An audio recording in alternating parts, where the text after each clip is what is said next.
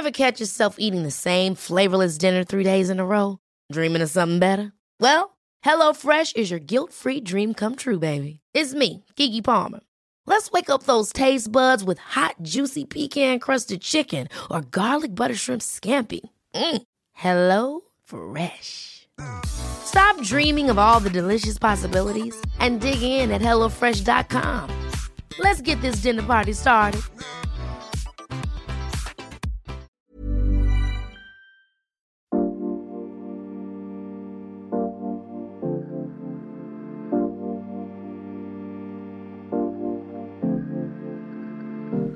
1983 New York City Downtown. Wie immer bei der Geburtsstunde einer großen Bewegung lebt der Gründungsmythos von der Begegnung zweier Helden, Sharon Gannon und David Life. Sie gründen Chiva Mukti Yoga. Herzlich willkommen im Yoga Easy Podcast Besser Leben mit Yoga. Ich bin Christine Rübesamen und spreche in dieser Folge mit Moritz Ulrich, dem neuen Stern am Yoga Easy Himmel. Er ist Chivamukti Lehrer, schon seit vielen, vielen Jahren. Ich will von ihm wissen, was Chivamukti Yoga im 21. Jahrhundert zu bedeuten hat. Viele von euch werden diesen Stil kennen. Er gehört zu den erfolgreichsten auf der ganzen Welt und basiert auf fünf Säulen. Ahimsa, Gewaltlosigkeit, Bhakti, Hingabe, Nadam, intensives Hören. Es wird immer Musik gespielt in Shiva Mukti Stunden. Es wird immer gesungen in Shiva Mukti Stunden. Auf Shastra, dem Studium der klassischen Texte wie Patanjali's Yoga Sutra und Dhyana, Meditation. Das müsst ihr alles noch nicht kennen. Ihr könnt dieses Interview auch einfach so anhören, denn wir sprechen auch ganz handfest über Moritz Bandscheibenvorfall, warum es ein Tabu ist für Yoga-Lehrende, sowas zuzugeben und warum bei uns Yogis oft die Schuldiagnostik nicht greift.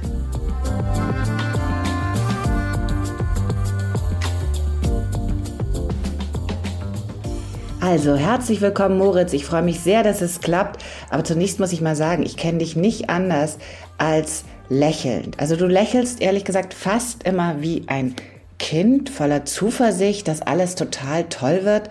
Das kann doch gar nicht ähm, stimmen, oder doch? Ja, ich hoffe. Also, ich versuche zumindest alles beizubehalten, was so an jugendlicher oder auch sogar kindlicher Neugier da war und ähm, das wach zu halten und alles irgendwie immer auszuprobieren und anzugucken und einzutauchen in alles und dann erst zu entscheiden, wie ich so finde. Und äh, ich war eigentlich nie so richtig, nie so richtig sehr schlank. Ähm, und mochte ja früher auch überhaupt keinen Sport. Also ähm, Yoga, Asana war eigentlich so der Zugang, überhaupt sich irgendwie zu bewegen euch allen zu Hause schon mal jetzt gesagt, es wird äh, bei Yoga Easy eine Live-Klasse geben, um zu feiern, dass äh, Moritz jetzt hier endlich äh, Lehrer bei uns ist, auch und zwar am 9.7., am 9. Juli. Und ähm, da freuen wir uns alle sehr, sind auch wahnsinnig gespannt, was du da mit uns anstellst. 9.7. Moritz live bei Yoga Easy. Bevor wir zurück in die Vergangenheit springen, musst du natürlich äh, im Hier und Jetzt deine Definition von Chiva Mukti, du bist Chiva Mukti Lehrer, liefern. Was ist Chiva Mukti im 21. Jahrhundert? Ja, also erstmal die offizielle Definition vielleicht ist ein Weg zur Erleuchtung durch Mitgefühl für alle. Und äh, jeder einzelne von uns Chiva Mukti Lehrenden muss dann rausfinden, wie wir das so umsetzen können.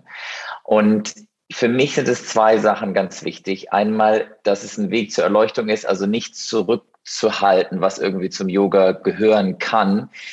Versuchen nichts weich zu waschen oder irgendwie so zu formulieren, dass es möglichst niemandem äh, aufstößt, sondern einfach ganz offen herauszusagen, okay, Yoga ist ein Weg, der mehr bringt, als nur den Fuß hinter den Kopf zu bringen oder seine Nase irgendwie aufs Knie zu legen. Das ist der eine Punkt für mich. Und ähm, der zweite Punkt, das Mitgefühl. Ich glaube, dass einfach Beziehungen in unserem Leben so wahnsinnig wichtig sind oder alles bestimmen und wir unendlich viele Beziehungen haben zu uns selber sowieso, zu allen möglichen anderen Menschen, mit denen wir leben, auch zu Wesen, mit denen wir nicht zusammenleben, die wir aber irgendwo im Fernsehen sehen, über die wir uns auch Meinungen bilden. Und wie können wir es da schaffen, das versuche irgendwie ich so meinen Werkzeugkasten selber zu erweitern und zu teilen, diese Beziehungen anzugucken, zu beobachten und hoffentlich irgendwie zu verfeinern und Wege zu finden, die in harmonisches Gleichgewicht zu führen. Das sind so meine zwei Lieblingsthemen momentan. Ja, Gleichgewicht. Ich denke, wir können äh, übereinstimmen, dass die Welt nicht im Gleichgewicht ist. Die meisten Menschen eher nicht so im Gleichgewicht sind und sich in diesem Ungleichgewicht aber oft ganz wohlfühlen. Also wir haben äh, festgestellt in unserer äh, kleinen Yoga-Bubble, dass äh, viele Leute regelrecht ausflippen, sehr laut werden, sich äh, Meinungen auf den Leib schneidern, um laut sein zu können. Wieso ist das so? Ich glaube einfach, sobald wir anfangen, wieder so in unsere Mitte zurückzukommen oder ein Gefühl von Harmonie zu haben, wie du schon gesagt hast, dann ist es nicht so das Normale. Also weil wir, glaube ich, eher alle in so vielen Dysbalancen leben, sei es auf muskulärer Ebene oder in unserer Gefühlswelt oder auch in unserer Gedankenwelt. Und sobald wir davon weggehen, glaube ich, kann das viel Angst erzeugen und uns einfach so das Gefühl geben, oh je, jetzt passiert irgendwas, was ich nicht kenne und was unnormal ist. Und dann bleibe ich mal lieber bei dem Alten und mache das dann ganz groß. Und ich glaube, man kann sich damit ganz gut so einen Schutzwall vor seinem eigenen Innenleben aufbauen. Und wenn der dann irgendwie angekratzt wird durch die Yoga-Praxis, dann äh, ja, kann schnell viel Drama und Panik im Kopf entstehen. Und da braucht es dann eben, glaube ich, jemanden oder eine Gruppe von Leuten, die einem da durchhelfen kann, auch manchmal, oder die einen vielleicht auch mal an der Hand nehmen muss für ein paar Schritte, bis man sich dann hoffentlich alleine weiter traut. Viele Yoga-Lehrende sind ja in dem Dilemma, dass sie permanent den anderen sagen sollen, wo es lang geht.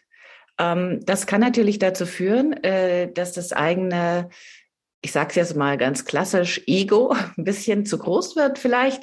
Ähm, wie kommt man aus dem Dilemma raus? Also ich bin ganz klar auch, dass die Gefahr sehr, sehr groß ist, weil meistens kommen ja auch nur die Menschen zu einem, die es alles richtig gut finden und die sagen dann, du hast mein Leben verändert und äh, alles ist immer ganz toll und das Ego wird dann immer noch aufgeblasener und noch größer.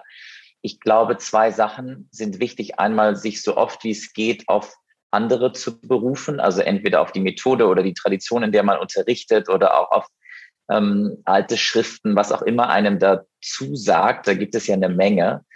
Und gleichzeitig in seiner eigenen Praxis und auch im Gespräch und in der Kommunikation gegenüber anderen sich versuchen, selber immer wieder nur als so eine Art äh, Instrument irgendwie sehen zu können, durch das das hindurchgeht. Also natürlich sind es wir dann, die da in der Klasse stehen und irgendwas sagen. Ähm, aber für uns selber, glaube ich, als Yogalehrende ist das ein wahnsinnig wichtiger Punkt, ähm, dass einem das einfach nicht zu Kopf steigt. Und mir hilft dabei einfach, wie an so eine Tradition Jivamukti Yoga angeschlossen zu sein, weil ich da natürlich in dieser Community und in einer auch mit lebenden äh, Lehrern, Lehrern äh, was finden kann, wo ich mich in der Hingabe üben kann, die mich dabei unterstützt, dass mein Ego hoffentlich nur so groß wird wie nötig. Eine der wichtigen Säulen im Mukti ist ja Ahimsa, Gewaltlosigkeit. Das äh, wird oft interpretiert auch mit äh, Veganismus, also keine Gewalt äh, ausüben ähm, in und der Art und Weise, wie wir uns ernähren. Wie viele Fleischesser sind bei dir so in eurem Studio in Neukölln? Ich habe ehrlich gesagt überhaupt keine Ahnung, also weil ich frage die Leute nicht danach ähm, und denke, dass es eher wichtiger ist, dass sie in die Yoga-Klassen kommen ähm, und die Praktiken, die wir ihnen anbieten können, weitermachen und dann einfach schauen, was bei ihnen selber auch passiert. Und ich beobachte es halt ganz häufig, dass Menschen automatisch irgendwann weniger Fleisch essen oder weniger Milch trinken oder überhaupt ein Bewusstsein dafür entwickeln, in dem Moment, wo sie bewusster mit sich selber werden und auch vielleicht kleine Gedankenanstöße bekommen, dass da draußen ja auch noch eine Welt ist und unser Verhalten den Einfluss hat auf die Welt da draußen. Und so, glaube ich, ist das aus meiner Sicht der sinnvollere und langfristige Weg, als irgendwie jemandem das vorzuschreiben oder ihn dann komisch anzugucken, weil sie Fleisch essen. Also ich glaube, unsere Aufgabe als Yogalehrerin ist es nicht, irgendjemandem da was vorzuschreiben oder ein Regelbuch äh, vorzulegen, ähm, sondern nur Angebote zu machen. Wie hat sich denn, jetzt sind wir auf deinem Yoga-Weg, wie hat sich denn dein Leben ja schon relativ früh durch Yoga verändert oder bereichert oder ist es am Ende eine Fehlentscheidung gewesen? Äh, bislang würde ich sagen nicht. Das war keine Fehlentscheidung. Ähm, ja, ich habe tatsächlich schon sehr früh Kontakt gehabt mit Yoga, eher mit der esoterischen Seite und der Mystik, ehrlich gesagt. Also überhaupt nicht mit Asana, anders als es ja für viele Menschen ehrlich gesagt passiert. Ich habe einfach viel gelesen und da waren zufällig auch Bücher dabei, wo es um Yoga-Philosophie oder so ähnliche Konzepte zumindest ging. Und dann ging es eigentlich so schleichend, also weil ich ja eben, wie du schon gesagt hast, gerade relativ jung war. Also ich glaube, so den ersten Kontakt hatte ich vielleicht so mit 15, 16. Also auch in der Phase, wo, glaube ich, viele Leute einfach gerade rausfinden, wer sind sie eigentlich, wie ist der Kontakt nach außen, ähm, wie sieht man die Welt, wie sieht man sich selber. Und so kam da vieles schon damit rein, so dass ganz viele Sachen für mich jetzt manchmal so normal sind, fast schon ein bisschen zu normal, dass ich manchmal umlernen musste, wie ist es für Leute, die mit 30, 40, 50 dem erst begegnen, wo es dann plötzlich so eine Idee von einem Universum oder von einem Kosmos oder so was vollkommen Neues ist. Und dann ging es immer weiter. Also es, es hat sich alles so gefügt und ergeben. Ich habe dann einfach wahnsinnig viel Yoga ausgetestet und ausprobiert und alles Mögliche, was ich finden konnte. Wie ich anfangs schon gesagt habe, ich liebe es irgendwie ganz einzutauchen und alles mitzunehmen, was da ist. Und offensichtlich hat mich das so begeistert und inspiriert, dass ich jetzt schon sehr lange dabei bin und hoffentlich auch noch lange weitermache. Hattest du denn mal eine Krise? Können wir das fragen? Irgendeine Situation, wo du tatsächlich gesagt hast, okay, das ist ein Instrument, das hilft mir wirklich? Mm. Ja, hatte ich. Ähm, und das war eine Situation, wo ich wirklich äh, gedanklich, also äh, sehr negative Emotionsgedanken gegenüber äh, einem anderen Wesen hatte und wo ich nicht so gut richtig rausgekommen bin. Und da hat es tatsächlich den größten Effekt gehabt. Also es hat immer einen Effekt natürlich, aber das war so eine Situation, wo ich gemerkt habe und wo ich auch ähm, meine Lehrerin Sharon Gannon dann tatsächlich um Rat, speziellen Rat gefragt habe und sie mir einen Tipp gegeben hat, eben dieses Wesen gedanklich auf so einen kleinen inneren äh, Altar zu stellen und mit Liebe zu überhäufen und so weiter, alles, was man immer so hört. Und habe das dann auch äh, gemacht und versucht. Und es war nicht einfach, sondern war eher so ein bisschen äh, fake it till you make it für eine gewisse Zeit. Aber tatsächlich hat es für mich dann einfach das gebracht, dass ich wieder klare Gedanken fassen konnte. Und so sehe ich diese Praktiken auch. Es ist, verändert natürlich nicht die andere Person, um die es dann da auf der anderen Seite geht, sondern es kann einfach nur mir helfen, wieder in einen Zustand von Ruhe zu kommen, wo ich dann die nächsten Entscheidungen treffen kann, welche auch immer das dann sind. Und das war für mich so ein ganz eindrücklicher ähm, Effekt, der dann natürlich auch motiviert, weiterzumachen und es vielleicht auch mit anderen oder noch mehr Leuten zu teilen als vorher. Gedanken fassen konnte. Und so sehe ich diese Praktiken auch. Es ist, verändert natürlich nicht die andere Person, um die es dann da auf der anderen Seite geht, sondern es kann einfach nur mir helfen, wieder in einen Zustand von Ruhe zu kommen, wo ich dann die nächsten Entscheidungen treffen kann, welche auch immer das dann sind. Und das war für mich so ein ganz eindrücklicher ähm, Effekt, der dann natürlich auch motiviert, weiterzumachen und es vielleicht auch mit anderen oder noch mehr Leuten zu teilen als vorher. Es geht einfach darum, die eigene Wahrnehmung zu klären, würde ich mal sagen. Absolut. Einfach um dann auch, wie du gesagt hast, auch wenn es um so noch viel schlimmere Sachen geht als die, die wir jetzt vielleicht gerade beschreiben, dann geht es auch nie darum, irgendwie die Handlung des anderen zu entschuldigen oder zu rechtfertigen, sondern wieder selber einen klaren Kopf zu bekommen, um dann auch die Schritte zu gehen, die man gehen muss. Und wenn das dann auch vielleicht in dem Beispiel, was du gerade angesprochen hast, äh, bedeuten würde, okay, ich muss dann zur Polizei gehen und jemanden anzeigen. Und auch das erfordert ja manchmal erstmal einen klaren Kopf und die Fähigkeit, solche Schritte überhaupt zu gehen. Und ich glaube, genau dafür sind solche Praktiken ähm, geeignet. Und so beschreiben es ja auch die Texte, dass das der Weg ist, um unseren Geist wieder klar werden zu lassen. Wo wärst du denn heute ohne äh, Patanjali? Es gibt ja genug Yogis, die auf Patanjali pfeifen. Und äh, manchmal gefällt mir das so ganz gut und manchmal denke ich, Mensch, das ist unser Sigmund Freud. Ähm, was lasst ihr euch da entgehen? Wo wärst du ohne Patanjali? Oh je, gute Frage, weil ich schon so früh in Kontakt gekommen bin, ist es wirklich wahnsinnig schwierig, mir das überhaupt vorzustellen. Ähm, ich weiß nur, dass wenn ich allgemein Yoga-Praktiken nicht so regelmäßig nachgehe, wie ich es vielleicht sonst mache, dass ich dann merke, oh je, alles, was so von draußen einströmt und sei es irgendwie auf dem Bahnhof zu stehen oder so, ist plötzlich einfach sehr, sehr viel. Und ähm, so dass ich dann erstmal merke, was an Chaos überhaupt um mich herum passiert oder was womöglich auch in mir drin ist und ich sehe es dann irgendwie um mich herum, wie auch immer man das sehen will. Und da merke ich dann, welchen positiven Effekt das alles überhaupt hat. Und gerade das Yoga Sutra von Patanjali, finde ich, hat so wahnsinnig moderne, ähm, fast schon neurowissenschaftliche Tipps da drin. Und ob man die sich jetzt daher holt oder aus irgendeinem anderen Buch, wo sie dann nur mit anderen Worten drinsteht, ist, glaube ich, egal.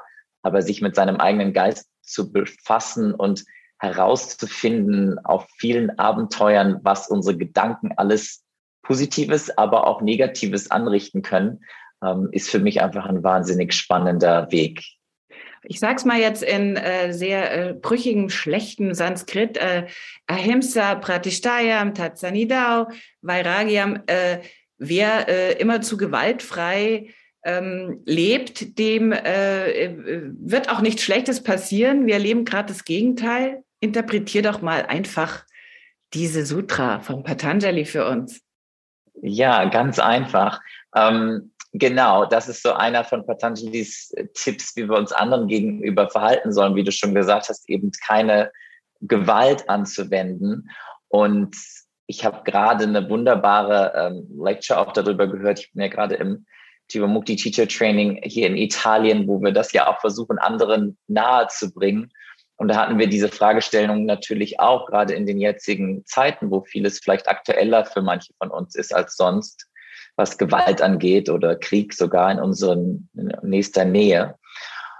Und wir haben viel auch von Thich Nhat Hanh, ehrlich gesagt, gelesen oder gehört, der ja viel über Gewaltlosigkeit auch gesprochen und geschrieben hat. Und diese Gedanken fand ich so ganz schön, dass es eben nicht immer darum geht, dass eine Handlung, die ich mache, nach außen hin die gewaltfreiste ist. Wenn ich zum Beispiel jemanden irgendwie ins Gefängnis werfen würde, ist es ja auch nicht gewaltfrei, sondern es wird jemand eingesperrt und gleichzeitig zu schauen, was steckt alles noch dahinter und welche komplexen Zusammenhänge gibt es noch und sich nicht immer nur auf so eine eindimensionale Ebene zu beschränken, sondern zu schauen, dass diese Welt einfach aus wahnsinnig vielen komplexen Wesen und Beziehungen besteht, so dass dann vielleicht manchmal eine Handlung nicht pure Gewaltfreiheit bedeutet, sie aber auf lange Frist oder vielleicht sogar für viele andere Wesen aber Gewaltarmut bringen kann, hoffentlich. Und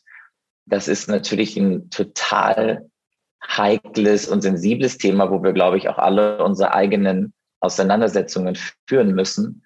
Und gleichzeitig denke ich, ist es wichtig, bei all diesen Schriften sie nicht so als fundamentalistische Sachen zu betrachten. Okay, da steht jetzt keine Gewalt, also dann dürfte ich nie wieder was sagen. Also ich dürfte kein Wort machen, keinen Schritt gehen, auch nicht mehr atmen, weil immer irgendwie Gewalt passiert. Also was kann ich machen, um so wenig wie möglich Gewalt zu verursachen, in der Hoffnung, dass meine Schritte vielleicht sogar auf lange Frist dazu beitragen, dass weniger Gewalt kommt. Und letzter Punkt von einem langen äh, Satz, diese ganze Idee von Karma im Yoga, also wir machen irgendwas und irgendwas kommt zurück, glaube ich, bezieht sich in diesen Schriften manchmal auf Tausende und Jahrzehntausende Jahre.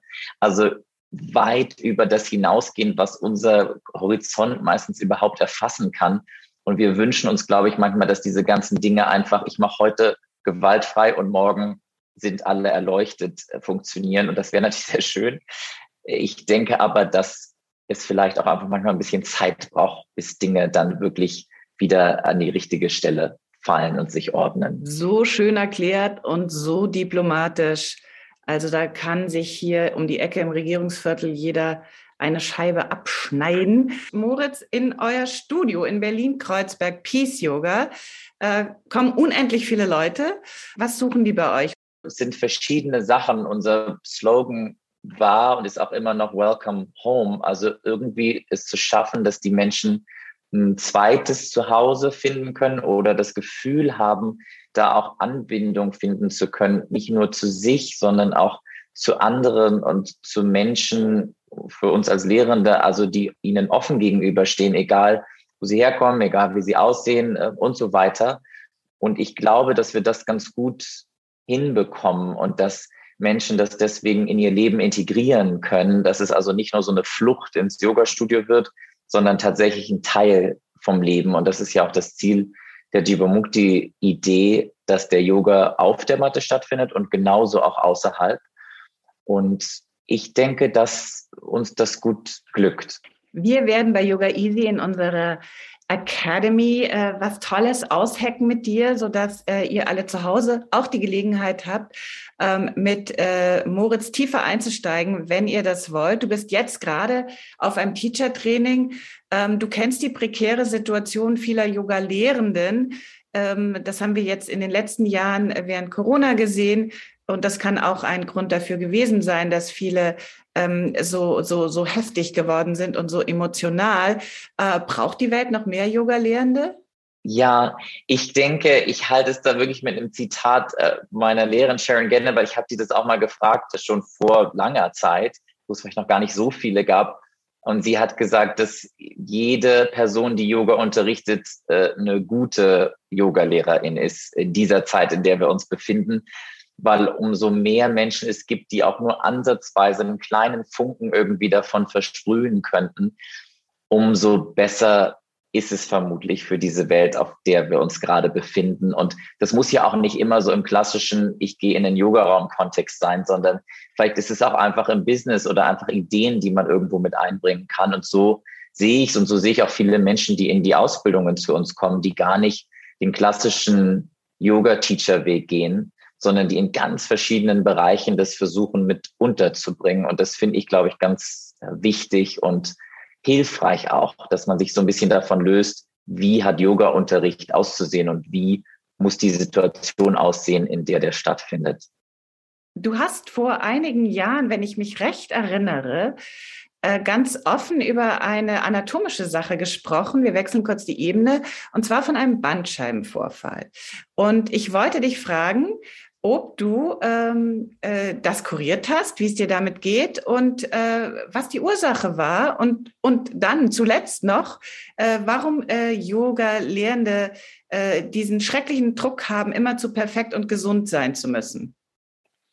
Ja, ich fange mal mit dem letzten an. Das war erstaunlich, als ich das geteilt habe auf Instagram, wie groß das Feedback war und wie viele Messages ich bekomme, wie toll die Leute das fanden, dass ich das geteilt habe. Äh, da war mir gar nicht so bewusst, wie viel Perfektion tatsächlich hinter vielen in ihrem öffentlichen Dasein als Yogalehrer entsteht und wie oft da Sachen versteckt werden. Also ich fand es eigentlich so ganz normal, weil ich ja einiges teile auf meinen sozialen Kanälen und das auch total interessant fand, eben aus dieser Sicht, wie kann ich jetzt mit meiner Yoga-Praxis und mit anderen Dingen da rangehen, weil so ein Bandscheibenvorfall ist ja nichts Seltenes. Und meine Hoffnung war dann eher und meine Idee, dass es anderen vielleicht helfen könnte oder Ideen geben kann, selber damit umzugehen.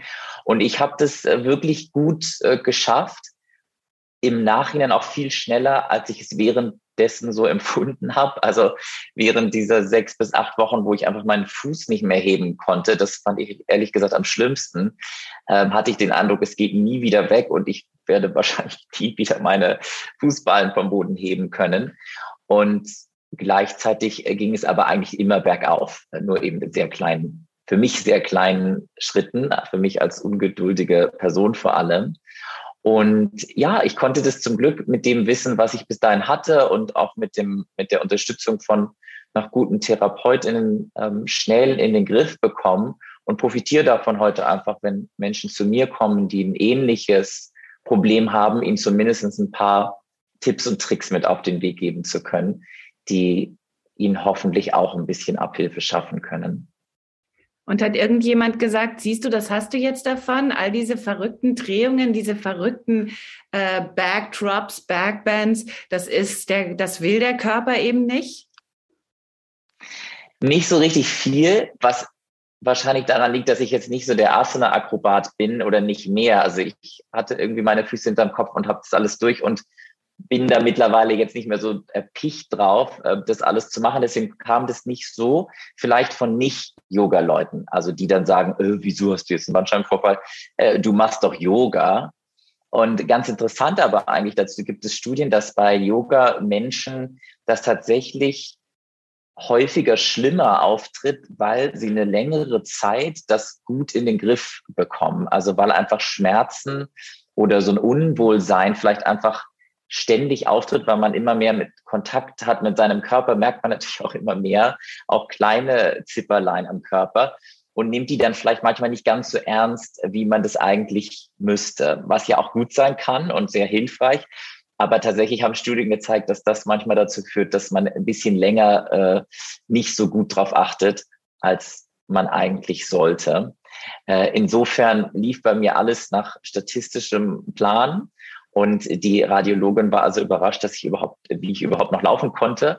Also das Bild war irgendwie sehr, sehr viel schlimmer als die Auswirkungen, was ich dann wiederum auch meiner Yoga-Praxis zugute geschrieben habe, ähm, dass ich es geschafft habe, trotz so einem äh, fortgeschrittenen Vorfall der Bandscheibe äh, noch ganz gut über die Runden zu kommen. Und das ist ja im Skiurlaub passiert und Skifahren konnte ich interessanterweise immer noch sehr gut. Ich konnte zwar nicht laufen, aber äh, bergab ging es noch. Du hast sicher auch dort eine äh, blendende Figur gemacht auf dieser Piste. Ähm, ich kann auch hinzusetzen, dass äh, äh, die Diagnostik oft nicht greift. Also alle Yogis, ihr da draußen, ihr werdet das vermutlich bestätigen, lasst euch nicht abwimmeln, wenn die Schuldiagnostik nicht greift. Denn die ist irgendwie, muss ich sagen, nicht so richtig für uns gemacht. Ja, das sehe ich auch so. Ich habe ja selber Medizin studiert und da ist halt alles sehr an einer bestimmten Idee orientiert. Und alle Menschen, die nicht so den normalen Lebensstil haben, passen da halt nicht so richtig rein. Und es ist dann einfach, glaube ich, auch für die Ärztinnen manchmal wirklich sehr schwer, das überhaupt nachzuvollziehen. Also entweder sagen sie dann, ja, dann hören Sie doch auf mit Yoga oder warum machen Sie das überhaupt? Oder umgekehrt, sie sagen allen, sie sollen mit Yoga anfangen, ohne zu wissen, was passiert. Und wie du schon gesagt hast, sie sagen schnell, Mensch, da ist doch gar nichts, sie kriegen doch ihren Arm hinter den Kopf oder sie können sich nach vorne beugen, die Schuhe zumachen und das reicht dann auch schon. Und deswegen wird dann einfach nicht genau weitergeguckt. Also ja, die richtige Auswahl an Therapeutinnen oder Ärztinnen ist manchmal ein bisschen herausfordernder. Ähm, sag uns vielleicht noch zum Abschied, ähm, was dein Lieblingsmantra ist. Und am schönsten wäre es natürlich, du würdest es einfach singen für uns. Ja, okay. Tatsächlich ganz ähm, Divamukti-Stereotyp äh, ist, finde ich, Lokasamasta Sukhino Bhavantu eins der kraftvollsten und direktesten und ähm, eines der Mantras, die am meisten Potenzial haben. Und ja, deswegen ist das auch mal eines meiner Lieblingsmantras. Und jetzt soll ich singen. Gut, mhm. dreimal. Könnt ihr gleich mitsingen vielleicht. Loka samasta sukhino bhavantu Loka samasta Sukhino bhavantu loka samasta Sukhino bhavantu. So eine schöne Stimme hast du, Moritz.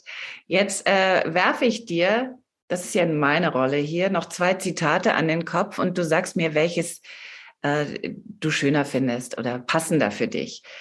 Zitat Nummer eins. Tu etwas Wunderbares, denn Menschen können dich imitieren. Zitat Nummer zwei. Zu viel von einer guten Sache kann wunderbar sein. auf jeden Fall das erste. Tu etwas Wunderbares. Das zweite war von der legendären äh, Mae West und sie hat sich, glaube ich, auf Konfekt und äh, Sex bezogen. Ähm, das erste war von Albert Schweitzer. Und äh, ihr alle da draußen, ihr habt das Mantra gehört, ihr habt Moritz gehört, Chivamukti Yoga. Auch ich bin Chivamukti Lehrerin. Ist eine wunderbare, wunderbare, wunderbare Tradition, sehr komplex, sehr in die Tiefe gehend. Übt mit uns, mit Moritz, sehr bald die Live-Klasse am 9.7. Oder auch Nicole hat ein Chivamukti-Background und viele andere bei uns, Patrick sowieso. Ähm, Moritz, das war wunderbar und äh, sehr bald auf einen alkoholfreien Gin and Tonic bei euch in Kreuzberg. Ich danke dir. Bis bald.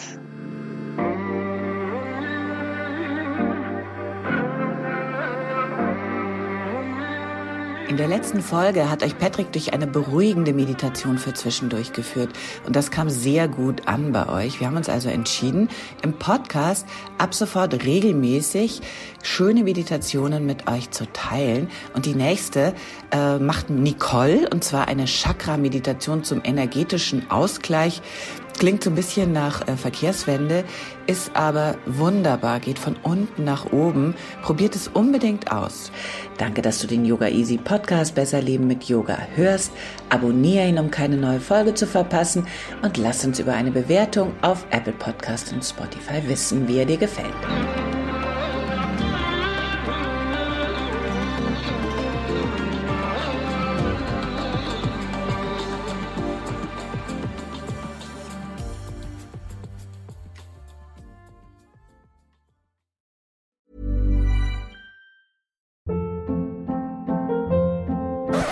Hold up. What was that? Boring. No flavor. That was as bad as those leftovers you ate all week. Kiki Palmer here, and it's time to say hello to something fresh and guilt-free. Hello Fresh. Jazz up dinner with pecan-crusted chicken or garlic butter shrimp scampi. Now that's music to my mouth. Hello Fresh. Let's get this dinner party started. Discover all the delicious possibilities at hellofresh.com.